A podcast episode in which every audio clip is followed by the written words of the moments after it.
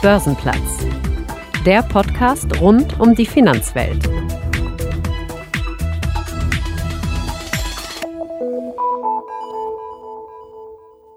Hallo und herzlich willkommen am Börsenplatz. Ich bin Sven Schumann und ich freue mich sehr, dass Sie mit dabei sind.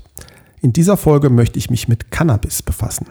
Mich interessiert der Markt für medizinisches Cannabis und wie man sich in einem Umfeld zurechtfindet, in dem die regulatorischen Leitplanken von Land zu Land höchst unterschiedlich und noch lange nicht festgezurrt sind. Darüber spreche ich heute mit Philipp Schetter. Er ist CEO des Pharmaunternehmens Cantourage Group aus Berlin.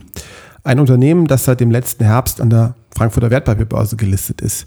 Über die noch frischen Erfahrungen mit dem Börsengang werden wir also auch gleich sprechen. Ganz herzlich willkommen am Börsenplatz. Freue mich sehr. Cantourage Group. Womit verdient ihr euer Geld? Also Cantourage ist Importeur, Hersteller und Großhändler von Medizinprodukten auf Basis von Cannabis und damit verdienen wir unser Geld. Was heißt das konkret? Wie sieht euer Geschäftsmodell aus? Ähm, wir haben im Portfolio unterschiedlichste Produktformate. Im europäischen Medizinmarkt gibt es vier sogenannte Monographien. Im Wesentlichen ist das CBD, Extrakte, Cannabisblüten und Dronabinol. Wir sind vertreten im Bereich, eigentlich in allen Bereichen, aber besonders stark vertreten im Bereich Dronabinol und Cannabisblüten. Was wir da genau machen, ist, dass wir Rohwaren weltweit ähm, sourcen, die nach Deutschland importieren und in Deutschland daraus Arzneimittel herstellen, im Wesentlichen Blüten und Dronabinol. Wir sind in dem Fall relativ besonders. Wir sind einer der wenigen Arzneimittelhersteller auf, für, für Cannabis in Deutschland. Wir haben das Thema Anbau von Herstellung getrennt. Wir glauben daran, dass es extrem viele gute legale Anbauer weltweit gibt, mit denen wir eben zusammenarbeiten. Stand heute über 50 aus 17 verschiedenen Ländern.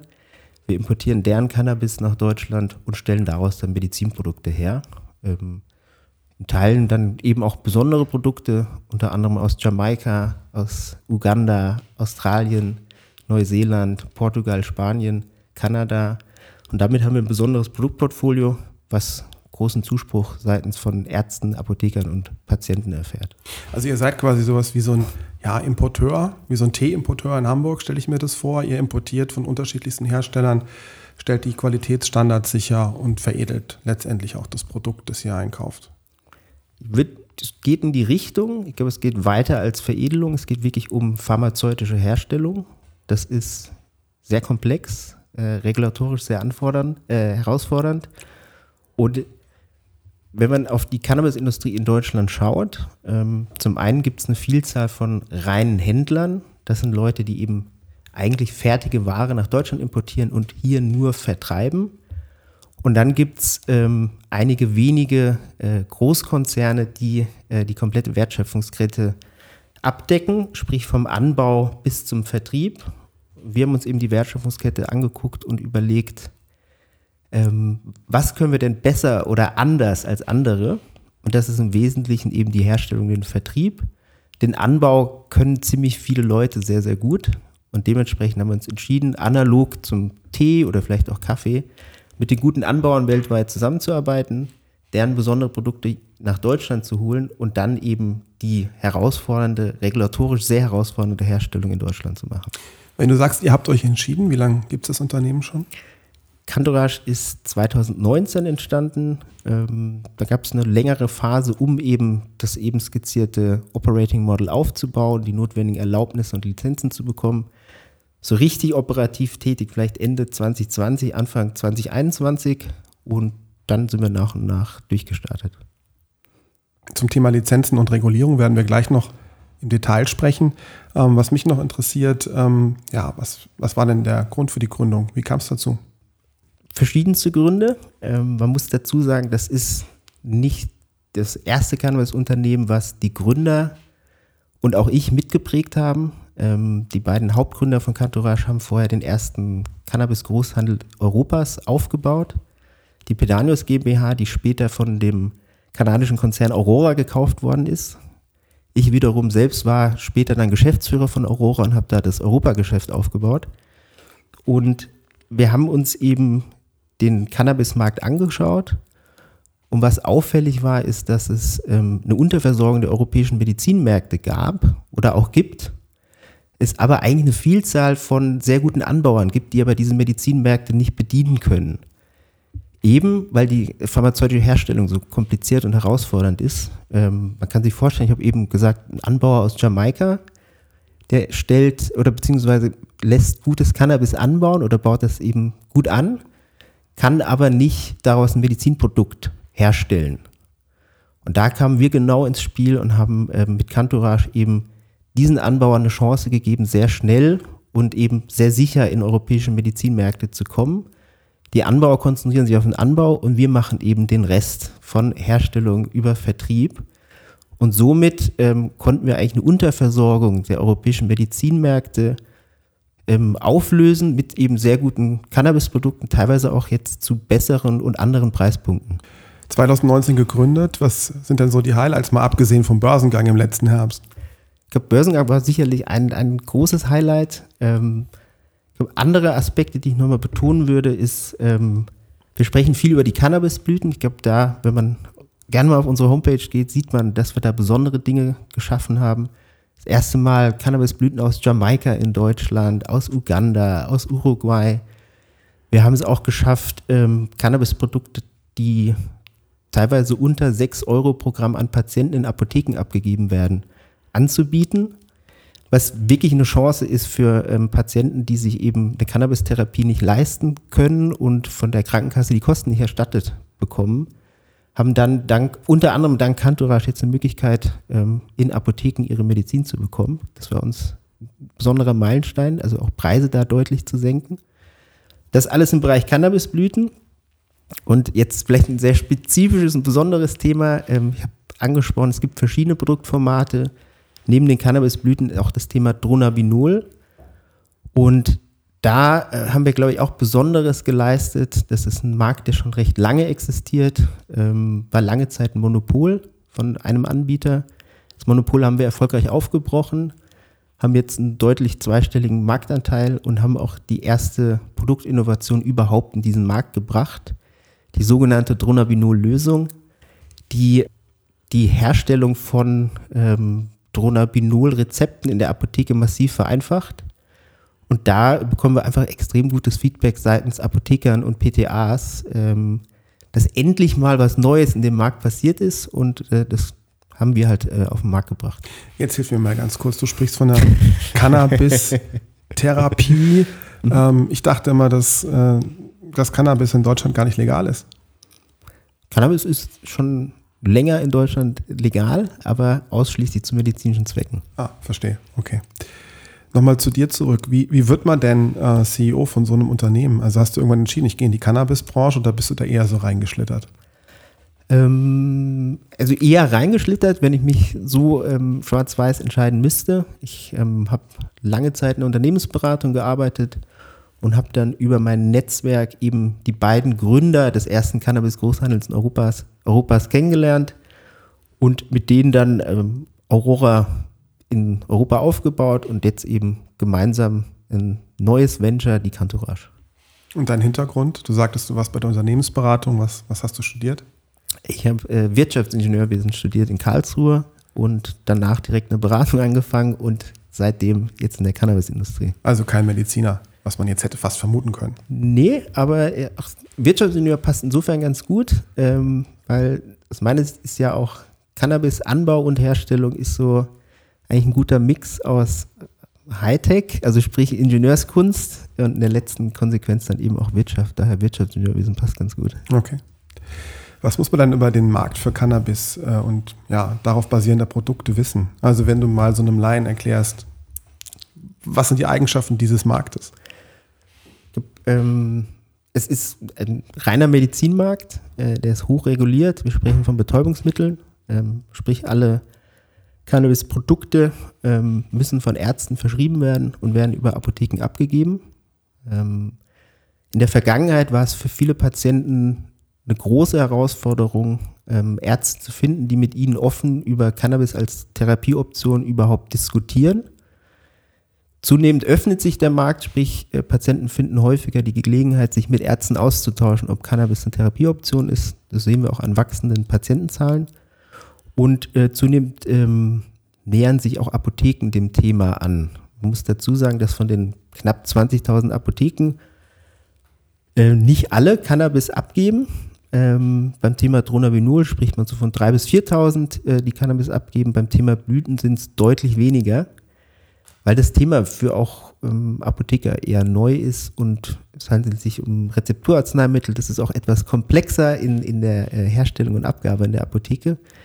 Aber auch da sehen wir, dass sich dieses Stigma auflöst und auch Apotheker ähm, das, die Produkte häufiger ähm, eben, also die Rezepte an, annehmen und dann auch Produkte ausgeben. Was, was sind es denn für, ich sag jetzt mal, Krankheiten oder Symptome, wo man mit Cannabis arbeiten kann oder sollte? Hm. Ähm, ich muss dazu sagen, Cannabis ist ein äh, Rezepturarzneimittel, das indikationsoffen oder verschrieben werden kann. Sprich, das ist anders als bei vielleicht klassischen Medikamenten, die man so kennt. Sprich, ich habe Erkrankung A und dafür gibt es Medikament B, C und D. Sondern Cannabis ist eher so, dass es für eine Vielzahl von Indikationen verschrieben werden kann und wird.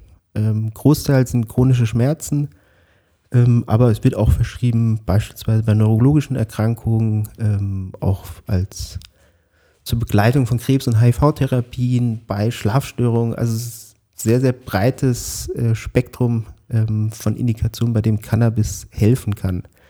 Wichtig ist, glaube ich, ähm, Cannabis heilt nicht. Also Cannabis ähm, ist aus meiner Sicht ein besonderes Medikament insofern, dass es hilft, mit Krankheiten besser zu leben sprich Symptome von Krankheiten gut zu managen, ähm, vielleicht anders als beispielsweise starke Betäubungsmittel oder auch Opiate, die zwar einen Schmerz betäuben, ähm, aber auch da hat man, glaube ich, als Patient mitunter nicht viel gewonnen. Cannabis ist sehr gut dosierbar, sehr gut einstellbar, ähm, dass man Schmerzen beispielsweise lindern kann, aber immer noch aktiv am Leben teilnehmen kann. Wie sind denn die Wachstumschancen? Also ich habe so das Gefühl, das ist ein relativ neuer Markt. Was prognostiziert ihr für die Zukunft? Also die Chancen sind groß. Ähm, man muss dazu sagen, Cannabis als Medizin in Deutschland gibt es seit längerer Zeit, glaub, insbesondere seit 2017, da gab es eine Gesetzesänderung, da ist der Markt stark gewachsen und wächst seitdem stetig und kontinuierlich und stark weiter. Ähm, das ist auch wichtig zu betonen. Also Cannabis als Medizin ist nicht das ganz, ganz neue Thema sondern die Medizinmärkte sind schon da und wachsen stark. Also wir müssen hier keine neue Nachfrage kreieren, sondern es sind Märkte, die jetzt schon da sind, etabliert sind und die stark wachsen. Und das gilt im Übrigen nicht nur für Deutschland, sondern eben auch andere europäische Märkte, beispielsweise Großbritannien oder auch Polen. Ich nenne die zwei Märkte, weil das die zwei, äh, also Deutschland, Großbritannien und Polen sind die drei größten Cannabismärkte, in denen wir dementsprechend auch aktiv sind. Okay, verstehe.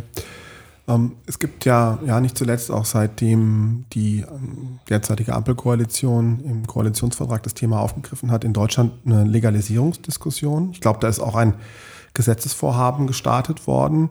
Ähm, wäre das ein, ein, Teilbereich, also der private Markt letztendlich, in den ihr auch reingehen könntet?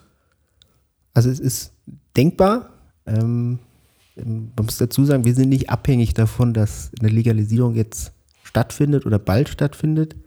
Stand heute ist Cantourage ein Pure Pharma Play und ich glaube, dass wir da äh, ganz gut positioniert sind und momentan auch gute Geschäfte machen. Aber natürlich hat ein Freizeitmarkt ähm, ein irrsinniges Potenzial. Ähm, Schätzungen gehen davon aus, dass der Freizeitmarkt etwa 20 Mal so groß ist wie der Medizinmarkt. Da ergeben sich natürlich äh, Wachstumschancen und man muss dazu sagen, wenn man sich ähm, Freizeitmärkte oder Genussmittelmärkte anschaut in Kanada oder in einzelnen Bundesstaaten in den USA, die dort beliebtesten Produkte sind eigentlich klassische Cannabisblüten. Und ähm, da haben wir eben ein besonderes Portfolio mit eben Cannabisblüten aus Jamaika, aus Uruguay, Australien, Neuseeland, Kanada, Spanien, Portugal sodass wir davon ausgehen könnten, äh, da auch eine gute Rolle spielen zu können. Gut, und ich meine, als Konsument möchte ich natürlich schon jemanden haben, der sich auf dem Markt auskennt, der seine Zulieferer kennt und äh, eine gewisse Qualität auch liefern kann. Ne? Das ist ja eine Rolle, die ihr dann am Ende auch spielen könnt.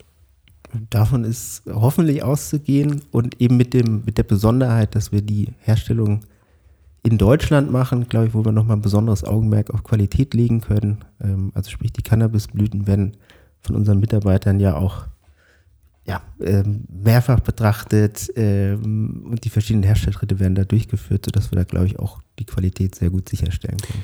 Wann ist denn eigentlich mit dieser Legalisierung zu rechnen? Weißt du das? Was ist hier gerade in Berlin los? Also man weiß nichts Genaues. Es gibt natürlich ähm, verschiedenste Diskussionen, die man so mitbekommt und, und Sachen, die an einen herangetragen werden. Ich glaube, die Glaskugel zu schauen ist relativ komplex und schwierig. Das, was ich vielleicht mitgeben kann, es gibt etwas, ähm, es scheint nicht mehr eine Frage des Ob zu sein, sondern eher des Wann. Und wie dann die genaue Ausgestaltung aussieht, müssen wir mal schauen. Ähm, da soll ja in den nächsten Wochen ein Gesetzesentwurf vorgestellt werden. Und dann muss man halt mal schauen, es gilt ja da auch da das Strucksche Gesetz. Ähm, das geht dann erstmal in Bundestag und Bundesrat. Da müssen wir mal schauen, was am Ende dabei rauskommt. An dieser Stelle ein Novum im Börsenplatz-Podcast. Denn seit unserer Aufzeichnung hat sich doch einiges bewegt, auch regulatorisch. Ähm, ich habe mit Philipp kurz gesprochen, wie wir damit umgehen und wir haben uns dazu entschieden, dass wir Ihnen das nicht vorenthalten wollen. Lieber Philipp, äh, danke, dass du dir nochmal Zeit für mich nimmst. Was ist denn genau passiert in Berlin? Ähm, ja, es gab eine große Änderung insofern, dass es etwas konkreter wird. Sprich, es gibt ein neues Eckpunktepapier. Ähm, Gesetzesentwurf ist auf dem Weg und der ist doch anders, als sich das viele gedacht oder vielleicht auch erhofft haben. Aus Sicht von Kantorasch aber eher positiv und ich glaube, darüber können wir heute auch nochmal gerne sprechen. Warum positiv? Was steht denn drin in dem Papier? Mm, also das Papier sieht ein phasiertes Modell vor in zwei Säulen. In dem ersten Schritt ähm, eine Entkriminalisierung, Eigenanbau und auch ein Thema von Cannabis-Clubs. Im zweiten Schritt könnte es dann auch ähm, quasi Pilotversuche in ähm, speziellen Regionen geben. Das hört sich erstmal kompliziert an, ist es wahrscheinlich auch. Ähm, und grundsätzlich ist es aber positiv, ist ein Schritt in die richtige Richtung. Es geht weiter. Ähm, und für uns als Kantorasch ist das insofern positiv, dass wir an unserer bisherigen Unternehmensstrategie nichts ändern müssen. Äh, wir waren immer fokussiert auf den medizinischen Markt, wachsen da auch stärker als der Wettbewerb.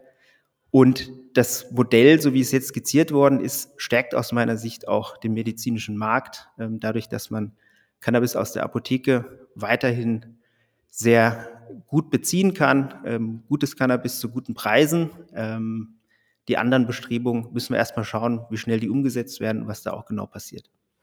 Wenn du von anderen Bestrebungen äh, sprichst, dann meinst du den äh, Konsumermarkt. Äh, was ist denn da vorgesehen? Also die eben angesprochenen Punkte, äh, sprich kurzfristig eben ähm, die Cannabis-Clubs, ähm, also gemeinnützige Vereine, wo sich Leute zusammenschließen können, um dort Cannabis anzubauen und dann entsprechend auch Blüten mitzunehmen ähm, und auch die Möglichkeit eben zu Hause anzubauen.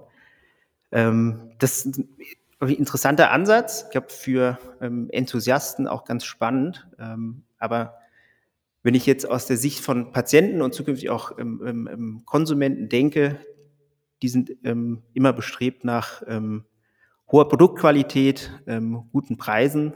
Bin mir nicht sicher, ob die in dem jetzt skizzierten System der Cannabis-Clubs im Eigenanbau so dargestellt werden können. Wir stellen es eben Stand heute schon und auch seit einigen Jahren eben im medizinischen Bereich dar, ähm, sodass das Thema Cannabis aus der Apotheke weiterhin da ist und aus meiner Sicht auch stark wachsen wird, auch in dem neuen angedachten Setup. Spannend, was da so in Berlin passiert. Warten wir es ab, äh, was am Ende konkret äh, aus dem Gesetz Entwurf wird. Ähm, vielen Dank für das Update, Philipp, und bis demnächst. Danke dir, bis bald. Äh, lass uns noch kurz bei dem Thema Regulierung bleiben. Ich, ich stelle mir das so vor, dass es da keine homogene Regulierung gibt, global, sondern dass diese Märkte relativ heterogen reguliert sind. Ähm, bringt ihr da die entsprechende Expertise mit oder holt ihr euch die ins Haus? Wie kann man sich das vorstellen? Also es ist ähm, regulatorisch sehr komplex. Ähm, die Regulatory Frameworks in den verschiedenen europäischen Ländern sind durchaus unterschiedlich. Wir haben das Glück, dass wir schon relativ lange in der Cannabisindustrie tätig sind, sprich das Gründer- und das Führungsteam. Seit 2016, 17 sind wir eigentlich aktiv ähm, und arbeiten seit der Zeit auch zusammen, ähm, haben auch in, mit anderen Unternehmen in über zehn europäische Länder schon Cannabis verkauft. Also wir kennen die Regulatorik, glaube ich, ganz gut und können jetzt mit Cantourage als Smart Second, glaube ich, in den Märkten sehr effizient und schnell agieren. Ähm, das ist einer, glaube ich, unserer Vorteile derzeit. Spannend. Lass uns mal zum Thema Börsengang kommen. Das ist natürlich das, was uns hier am Börsenplatz-Podcast äh, sehr interessiert. Ähm, der 11.11.22. Das ist ja nun eher mal so ein Datum, wo man sich beim Standesamt anmeldet, um zu heiraten. Ähm, an diesem Tag habt ihr die Glocke auf dem Parkett der Frankfurter Wertpapierbörse geläutet. War der Börsengang für dich auch so ein Lebensereignis wie eine Hochzeit? Ja, auf jeden Fall. Also ähm, war mein erster Börsengang. Also wer weiß, wahrscheinlich der letzte. ähm, war natürlich ein ganz besonderer Tag. Ähm, hat Spaß gemacht, ja. Der Börsengang fängt dann nun in einer, in einer recht angespannten Marktlage statt. Mhm. Also Herbst 2022. Ähm, da war jetzt nicht so klar, wo die Reise auch hingeht. Ähm, Gab es Momente, wo dieser Börsengang auch bei euch so ein bisschen auf der Kippe stand? Eigentlich nicht. Man muss dazu sagen, ähm, wir hatten auch interne Diskussionen, ob wir ein Listing machen oder einen klassischen IPO. Ähm, wir haben uns bewusst für ein Listing entschieden, weil wir dann stärker im Driver Seat sind und nicht abhängig sind von ähm, Zeiträumen und noch einer Vielzahl von, von, von anderen äh, Parteien und waren auch überzeugt, dass das Thema Cannabis ähm, ein besonderes Thema ist und Cantourage eben ob unseres besonderen Geschäftsmodells einfach Interesse von Anlegern finden wird. Sich dann auch gezeigt, wir haben vor dem Listing noch eine Privatplatzierung gemacht, die gut gelaufen ist. Und ich glaube auch die Kursentwicklung nach Börsenstart hat gezeigt, dass wir da, glaube ich, ähm, Interesse der Anleger gefunden haben. Okay, verstehe. Ähm, war Börsengang eigentlich von Anfang an ein Thema bei euch oder hat sich das irgendwo so mit der Zeit entwickelt? Oder anders gefragt, warum eigentlich Börse? Grundsätzlich ähm, haben wir als Team den Anspruch, ähm, Kantorasch groß und noch größer zu machen. Ähm, und wollten da die Möglichkeit nutzen, falls mal Finanzierungsbedarf besteht, noch andere Quellen anzapfen zu können als nur, also klassische Investoren im Rahmen von, als, als Private Company in der Finanzierungsrunde ähm, oder großen strategischen Partner zu haben.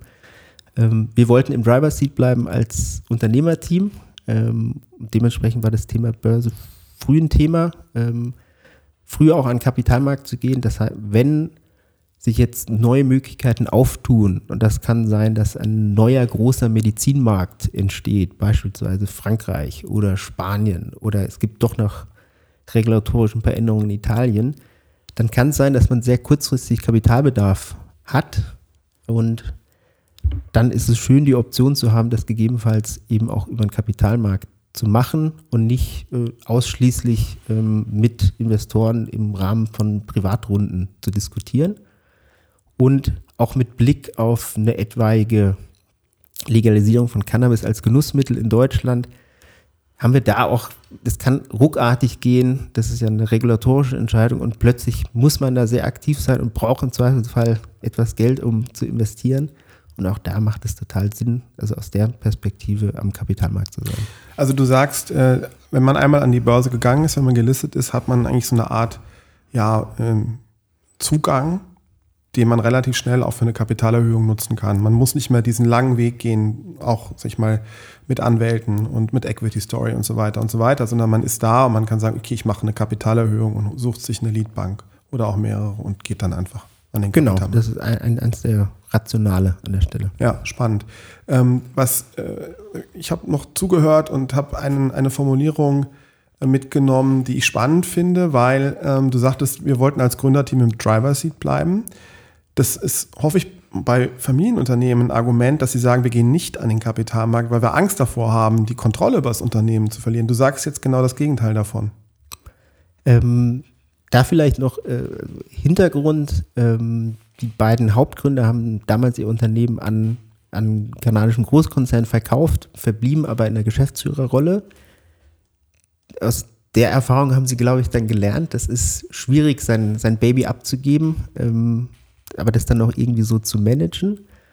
Und so ist die Überlegung, ähm, weiterhin halt große Anteile im Unternehmen zu halten, äh, da auch Entscheidungen mittreffen zu können, ähm, aber im Zweifelsfall das notwendige Kapital aufnehmen zu können. Mhm, ich verstehe. Also ich nehme mal für mich so mit oder interpretiere für mich, das Thema Börsengang war eine positive Geschichte für euch und aus der heutigen Brille würdet ihr es wahrscheinlich nochmal machen. Absolut. Also bisher ähm, kann ja nicht, nichts zu klagen. Ähm, und ich glaube auch, ähm, wenn man schaut, wie wir uns entwickelt haben, ähm, viel Zuspruch seitens Anleger. Was uns im Übrigen auch wichtig war, ähm, Privatanlegern auch frühzeitig eine Chance zu geben, in das Thema Cannabis zu investieren. Ähm, das war ja bisher, dadurch, dass es kaum gelistete Unternehmen gibt, eher High Net Worth Individuals äh, vorbehaltenes Thema. Und so gibt es eben die Möglichkeit, ähm, über ein Investment in Cantourage sehr früh in das Thema Cannabis auch zu investieren. Äh, ich glaube, das ist auch interessant und das, die Chance wollten wir auch vielen Anlegern geben. Mhm. Mal abgesehen von der Investorensicht, hat sich denn im Unternehmen durch diese Maßnahme was verändert? Auf jeden Fall, ja. Ähm, waren vorher über klassisch Startup, äh, Private Company ähm, mit schon Strukturen, ähm, aber wir haben die Strukturen jetzt nochmal äh, nachgezogen, äh, äh, nachgebessert an, an, an, verschiedenen Stellen und an verschiedenen Ecken. Ähm, haben jetzt einfach andere regulatorische Anforderungen, die wir auch erfüllen. Ähm, oftmals wird sich darüber beschwert. Ich finde das eigentlich ganz, ganz heilsam. Es hilft eigentlich in der Unternehmensentwicklung. Da gibt es verschiedene Themen, an denen man arbeitet, ähm, die einen als Unternehmen auch weiterbringen. Es sind nicht nur lästige Pflicht, sondern äh, man baut Strukturen auf, um dann noch größer zu werden. Also ein Stück weit erwachsener geworden, auch durch den Gang an den Kapitalmarkt. So die Hoffnung, ja. Gibt es denn auch Momente, ähm, an denen du genervt bist, äh, ein an der Börse gelistetes Unternehmen zu führen? Äh, mitunter ja. Ähm, muss dazu sagen, ich beispielsweise in Interviews, in Gesprächen äh, muss ich jetzt mehr aufpassen, was ich sage, äh, insbesondere was Zahlenwerk und die Zukunft anbelangt. Ähm, das ist was Neues ähm, und offen stand. Eigentlich rede ich, ich rede sehr gerne über das Thema Cannabis, sehr gerne über Cantourage und eigentlich auch über unsere Entwicklung. Und da merke ich, dass ich mir hier und da, auch heute, äh, auf, die, auf die Zunge beißen muss, weil ich dann nicht mehr so offen kommunizieren darf wie vorher qua gesetzlicher Regelung. Ja, könnte ja ganz schnell auch ad hoc pflichtig werden, was Exakt. du so sagst. Wie hat sich denn die öffentliche Wahrnehmung verändert? Ähm, ich glaube, dass wir ähm, vorher sehr bekannt waren in der Cannabis-Industrie, wird es als Cannabis-Bubble bezeichnen, auch europaweit. Wir sind ja in verschiedensten Ländern aktiv. Ähm, ich glaube, da hat sich nicht so viel geändert. Man kannte uns vorher schon und äh, qua Handel der Personen und qua auch der Dinge, die wir tun, hatten wir, glaube ich, ein sehr gutes Standing da. Ähm, aber wir sind jetzt aus dem reinen Cannabis-Bereich, glaube ich, ähm, hervorgetreten. Ähm, wird hier und da schon mal angesprochen von Leuten, die mit Cannabis als Medizin noch nicht so viel zu tun hatten, aber Cantora schon mal äh, gehört hatten. Ähm, qua erfolgreichen Börsenstart und auch viel Berichterstattung dann rund um den ähm, 11. November. Die FAZ titelte ja, äh, 11. November ist jetzt Cannabis-Tag. Also das haben scheinbar viele gelesen. Großartig.